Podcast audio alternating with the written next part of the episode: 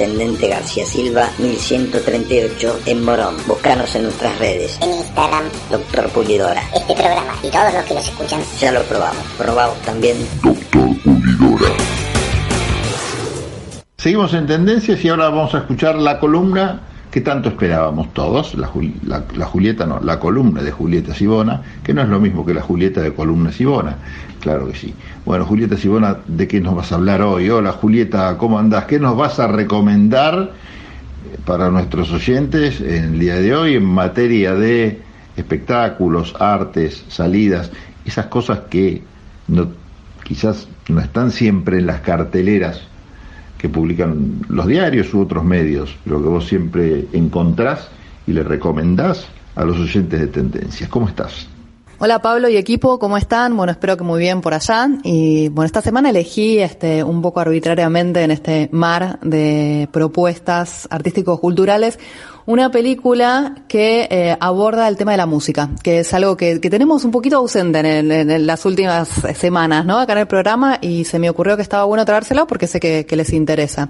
Sobre todo eh, por las características de este, este documental que ahora te voy a contar de qué se trata.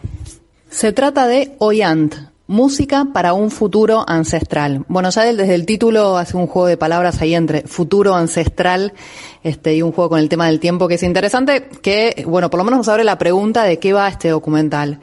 Y te cuento que está dirigido por Nacho Garacino, que de hecho es el quinto largometraje de él. Él fue el director de películas como El túnel de los huesos y Contrasangre. De hecho, en El túnel de los huesos conoce a, este grupo, a esta orquesta de instrumentos, que ahora te voy a contar un poquitito más, porque le- le- les hace una propuesta como para hacer la música de su película. Eh, la cuestión que, bueno, acá en Oyant, Música para un Futuro Ancestral, va a seguir a esta orquesta de instrumentos. Oyant es una orquesta de instrumentos autóctonos y nuevas tecnolo- tecnologías de la, de la UNTREF, ¿sí? Que está dirigida por Alejandro Iglesias Rossi, un músico que recibió distintos premios y, entre ellas dos distinciones emblemáticas de la UNESCO. Eh, es un músico bastante conocido dentro del ambiente y, y que tiene un proyecto muy particular que tiene que ver justamente con esta orquesta, que es justamente el de mezclar elementos de la música contemporánea con las tradiciones ancestrales de América. Y un poco más también, porque hay toda una concepción y cómo trabajan dentro de, de una orquesta que al mismo tiempo es un proyecto de investigación de, de la UNTREF, eh, y que bueno, que, que van dando vueltas por distintos lugares del mundo, pero entre, entre la complejidad de esta propuesta musical eh, que tiene esta orquesta, tiene que ver con eh, digamos, no solamente profundizar en cuestiones filosóficas, sino también en otro tipo de conocimientos, y también de, por ejemplo, de fabricar sus propios instrumentos, replicar viejos instrumentos para incorporar dentro de su orquesta y al mismo tiempo experimentar con nuevas tecnologías.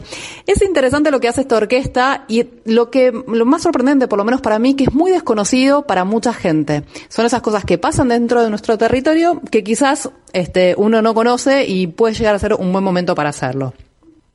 Y Pablo, para que no me digas que hablo mucho de las películas, no voy a decirte más nada, pero te cuento que estuve hablando con Nacho Garacino, el director de esta película, que aparte se nota que hay un vínculo bastante profundo entre eh, aquel que registra y lo que se está registrando. Entonces, eh, una de las preguntas que le hicimos es cuál fue el cambio, de alguna manera, que él experimentó a través de este documental, desde que lo empezó a filmar desde que surgió la idea hasta el final. Eh, y esto nos respondía. Con respecto a lo que cambió en mí, eh, siendo sí, sí, eh, creo que el intercambio, todas las cosas son de ida y vuelta, ¿no? Estos años al lado de, gente tan creativa, tan especial como, como Alejandro Iglesias Ross y Susana Ferreres, eh, ha sido un cambio para mí también. Este ha sido un acercamiento muy profundo, muy, muy que te lleva a, reflexionar eh, sobre la posición como, como artista, como latinoamericano, como ser eh, político. Hay un momento que, que uno de los personajes, eh, Juan Pablo, va caminando por Cusco y su voz habla sobre esta cuestión que, que en los intelectuales precolombinos, ¿no? Que, hasta suena raro decir intelectuales precolombinos, pero era lo que era, no llegó el intelecto aquí con, con los europeos, si bien como dicen ellos, hay que respetar todas las culturas que nos puedan enriquecer. Los eh, intelectuales precolombinos, esta concepción que el chamán con la maraca eh, cura, baila, hace música, sana, pero hace política también. Mientras hace todo eso, también se conecta con, la naturaleza y otros mundos. Todo esto no ha terminado de algún punto. Yo sigo aprendiendo de ellos y creo que algunas cosas, sobre todo del sector audiovisual, eh, hemos estado intercambiando y espero haber dejado un, conocimiento en ellos también, porque son realmente gente muy, muy, muy abierta, muy rigurosa, como dice en un momento Alejandro, eh, eh, combinan muy bien ellos el rigor, el rigor extremo, los ensayos durísimos con la libertad. O sea, hay una famosa anécdota que Alejandro, cuando empieza las cátedras, lo primero que le pide a los alumnos es que traigan una composición de un minuto, las cátedras de composición. Cuando el alumno pregunta un minuto de qué, de lo que se les ocurra, y que a veces esa libertad los marea. Bueno, esa libertad eh, se logra con mucho rigor. y eso es un debate interesantísimo que a mí, obviamente, me, también me cambió y modificó. Estábamos escuchando a Nacho Garacino, el director de Oyant, Música para un Futuro Ancestral. Interesante esta concepción de la combinación entre arte y política, también este, esto de mezclar o combinar la rigurosidad y la libertad. Y también le preguntamos un poco sobre, bueno, desde dónde se paró él para retratar a Oyant, ya que venía, por un lado, con una universidad detrás, que es la Universidad de 3 de Febrero, eh, y esto es parte de una investigación, y también con muchísimos premios y reconocimientos internacionales que de alguna manera a veces cuesta eh, ofrecer una mirada propia o encontrar una propia voz en el relato o en el retrato eh, que hace el documental frente a estos temas. Y esto nos comentaba. Con respecto al prestigio previo de la orquesta, de, todos los, todas estas eh, eh, premios internacionales que tienen, su conocimiento de John Cage, lo interesante es que yo empecé a firmar sin saber tanto de esto.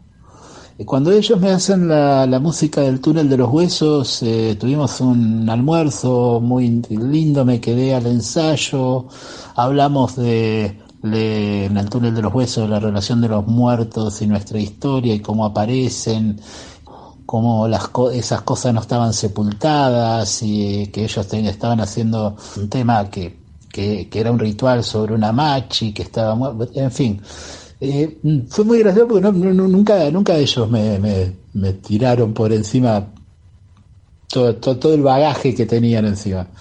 Eh, yo fui a conocer unos músicos, esos músicos eh, tuvimos una comunión estético y, esa cosa de lo personal, ¿no? Hubo una energía que después se fue ratificando de que por algo eran.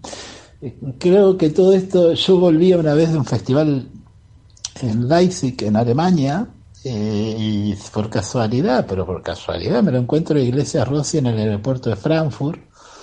Eh, bueno, si es que existe la casualidad, me lo encuentro a, Iglesia Rossi en el aeropuerto de Frankfurt, uno de los más grandes del mundo, y que volvíamos los dos en el mismo avión.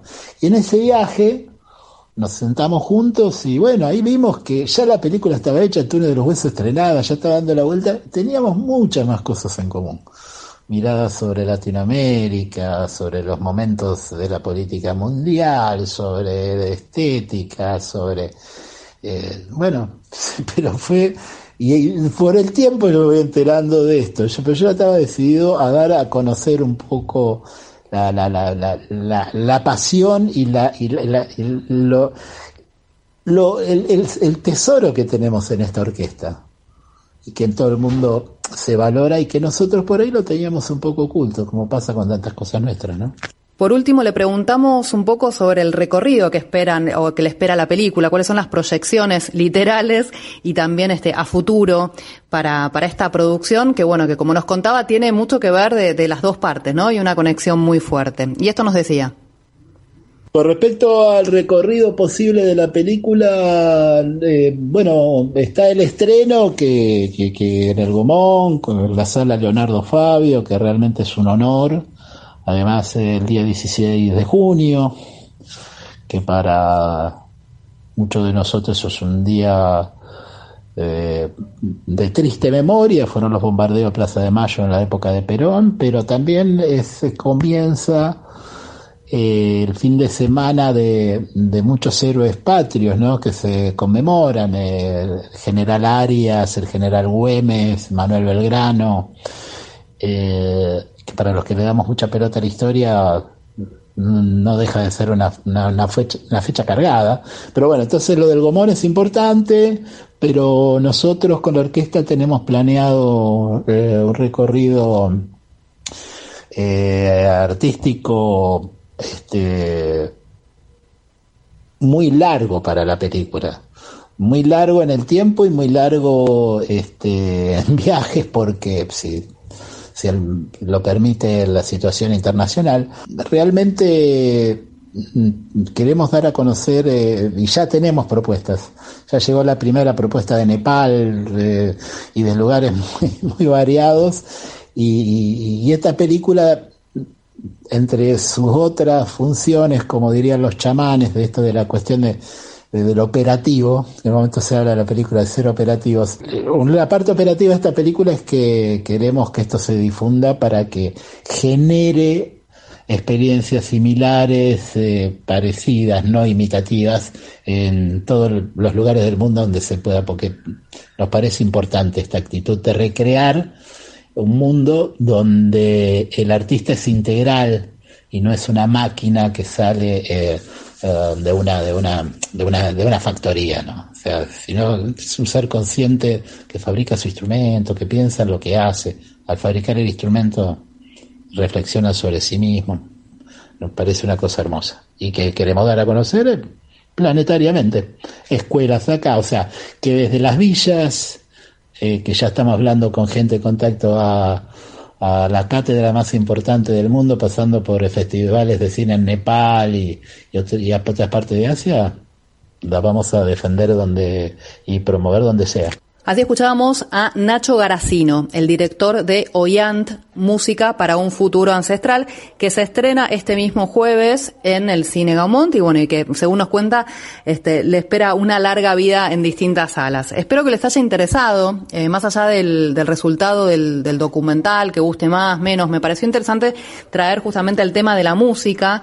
Eh, también me pareció muy interesante esto que nos contaba Nacho con respecto a las fechas que se vienen esta semana particular y, me gusta esta concepción, ¿no? De, un poco empezar a pensar la política dentro de un determinado entorno y también el arte desde el punto de vista político, esta conjunción de saberes, de experiencias, eh, de formas de, ver el mundo y de distintas disciplinas que van trabajando conjuntamente. Y también la historia muy linda entre la conexión entre eh, el director de esta orquesta y la orquesta y el cineasta, ¿no? Y el quehacer de cada uno. Así que bueno, espero que les haya interesado al menos y que a algunos le pique el bichito como para ir a verla al cine Gaumont, porque eso sí, obviamente no solamente por el sonido, sino también por algunas imágenes también de, incluso de, Perú, de Machu Picchu, de algunos rituales, eh, yo creo que se va a disfrutar más en una sala grande. Y bueno, nos vemos, nos encontramos la próxima, Pablo, si estás de acuerdo, el próximo martes con más recomendaciones, tanto de teatro, de cine, de plataformas. Un beso grande para todos y mm, que la pasen bien. Chao, chao. Buenísima la columna de hoy, Julieta. Gracias por haber pasado nuevamente por Tendencias. Nos reencontramos el próximo martes y aquellos que quieren volver a escuchar estas recomendaciones lo pueden hacer a través de las redes sociales que tiene Julieta, las personales, y si no por las redes sociales del programa o las personales mías. ¿eh? Si no saben cómo buscar, busquen Pablo Galeano, Julieta Sibona, en Spotify, eh, sale también en Instagram algún comentario, en Twitter arréglesela, pero la cuestión es que no puede haber dejado de escuchar, no tiene pretexto al menos, para decirnos que no escucharon la columna de Julieta. Gracias Julieta y nosotros seguimos en Tendencias.